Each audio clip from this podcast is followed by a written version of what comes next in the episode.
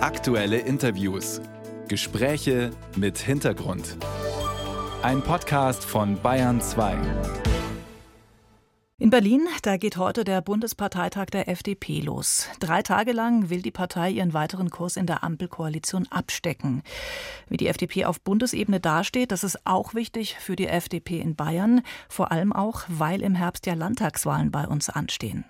Am Telefon der Bayern 2 Radiowelt kann ich jetzt Martin Hagen begrüßen, den FDP-Fraktionschef im Bayerischen Landtag, Spitzenkandidat bei der Wahl im Herbst. Und der ist heute natürlich in Berlin, der Herr Hagen, beim Bundesparteitag, der dann losgeht. Schönen guten Morgen, Herr Hagen. Schönen guten Morgen, Frau Lümmerler. Dass die Bundes-FDP regelmäßig die Politik ihrer eigenen Ampelregierungskoalition torpediert, das kommt nicht so besonders gut an, auch nicht, wenn man einer aktuellen Umfrage glauben kann. Danach findet fast jeder zweite Bürger, dass die FDP innerhalb der Ampel eher oder eindeutig destruktiv sich verhält. Wie sehr schadet die Bundes-FDP gerade ihrem Landtagswahlkampf? Ich möchte dem Eindruck widersprechen. Äh, die gleiche Umfrage sagt ja, dass ein gutes Drittel der Bürger sagt, die FDP verhält sich konstruktiv. Das ist weit mehr als die Bürger, die die FDP und ihre Politik wählen und unterstützen. Und es ist auch nicht so, dass die FDP Politik der Ampel korpediert. Denn Politik der Ampel, das ist immer das, was alle drei Partner beschließen, das, worauf sich drei Partner einigen. Wo die FDP natürlich laut und deutlich widerspricht, sind Vorstöße der einzelnen Koalitionspartner, insbesondere der Grünen. Und schauen Sie, die FDP ist eine liberale Partei. Ähm, das, die Rolle der FDP in dieser Regierung ist doch auch die eines Korrektivs. Wenn die FDP zu allem, was die Grünen fordern, Ja und Amen sagen würde, wäre die FDP überflüssig. Die FDP ist gewählt worden für eine Politik der Mitte, für eine Politik der Marktwirtschaft, für eine Politik, die die Rechte des Einzelnen stärkt. Und da ist es, glaube ich, wichtig, dass wir hin und wieder auch mal Nein sagen. Nein sagen, ja. Die Frage ist dann nur, auf welcher Ebene. Also man hat ja doch den Eindruck, die FDP spricht da auch mit unterschiedlichen Stimmen. FDP-Minister stimmen im Kabinett in Heizungs Sanierungsplänen zu und die FDP-Fraktion soll das Gesetz dann im Bundestag verhindern. Wie geht das dann zusammen? Die FDP hat tatsächlich im Kabinett ja schon einige Verbesserungen an dem Gebäudeenergiegesetz erreicht, was, glaube ich, ganz wichtig und im Interesse der Bürgerinnen und Bürger ist, weil es ja nicht sein kann, dass hier ähm, letztlich äh, das Eigentum von Menschen, für das sie Jahrzehnte gearbeitet haben, entwertet wird, dass Menschen sich die Sanierung ihrer Häuser nicht mehr leisten können. Und jetzt hat man gesagt, wir geben das jetzt ans Parlament, um im parlamentarischen Verfahren weitere Verbesserungen zu erreichen. Da gilt ja das berühmte Strucksche Gesetz.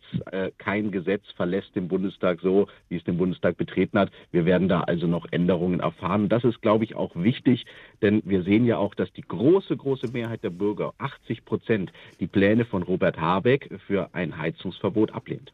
Trotzdem diese Pläne dann aufs Parlament, ich sag mal, abzuwälzen, die Veränderungen da noch reinzuverhandeln, die Sie als FDP gerne hätten, zeigt das nicht auch die Schwäche der FDP im Kabinett?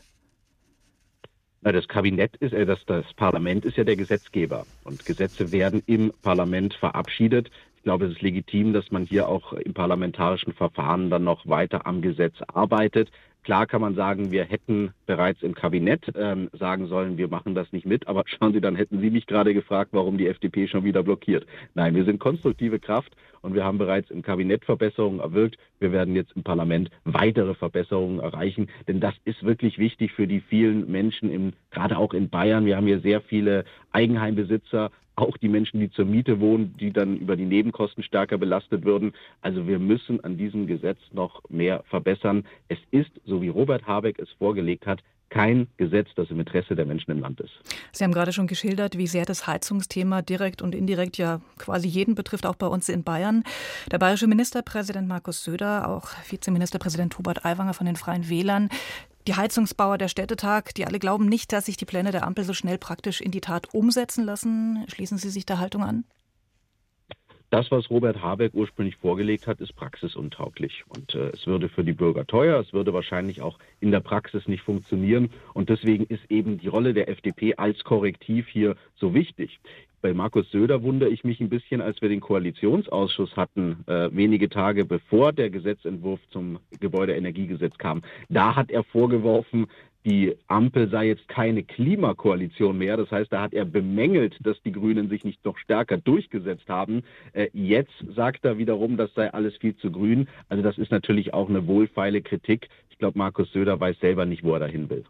Schauen wir auf die Bundesebene, die Ampel auf der Bundesebene. Man hat den Eindruck, die tut der FDP nicht gut.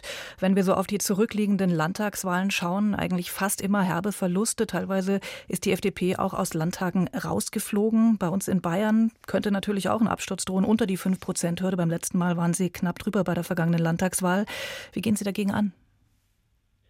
Die äh, Ampel ist zweifellos eine Herausforderung für die FDP. Das ist klar. Das, dessen waren wir uns auch bewusst. Sie war ja auch nicht äh, die Wunschkoalition der FDP, sondern sie ist deswegen notwendig geworden, weil Markus Söder erfolgreich verhindert hat, dass Armin Laschet Kanzler wird.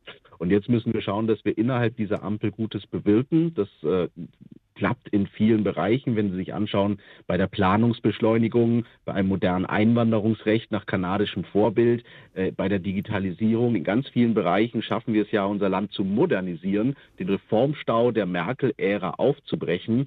Und gleichzeitig sind wir als FDP eben in der Ampel der Garant für solide Finanzen. Wir sorgen dafür, dass die Schuldenbremse wieder greift. Wir sorgen dafür, dass die Bürgerinnen und Bürger nicht durch höhere Steuern belastet werden. Also die FDP muss einfach klare Kante zeigen. Sie muss liberale Politik in dieser Ampel umsetzen. Und dann wird das auch bei den Wahlen wieder klappen. Das letzte Jahr ganz klar mit den vielen Wahlniederlagen, das war kein Gutes für die FDP. Da müssen wir dieses Jahr die Trendwende schaffen. Sagt Martin Hagen, FDP-Fraktionschef im Bayerischen Landtag und Spitzenkandidat bei der Landtagswahl im kommenden Herbst hier bei uns in Bayern. Ich danke Ihnen fürs Gespräch, Herr Hagen. Danke Ihnen.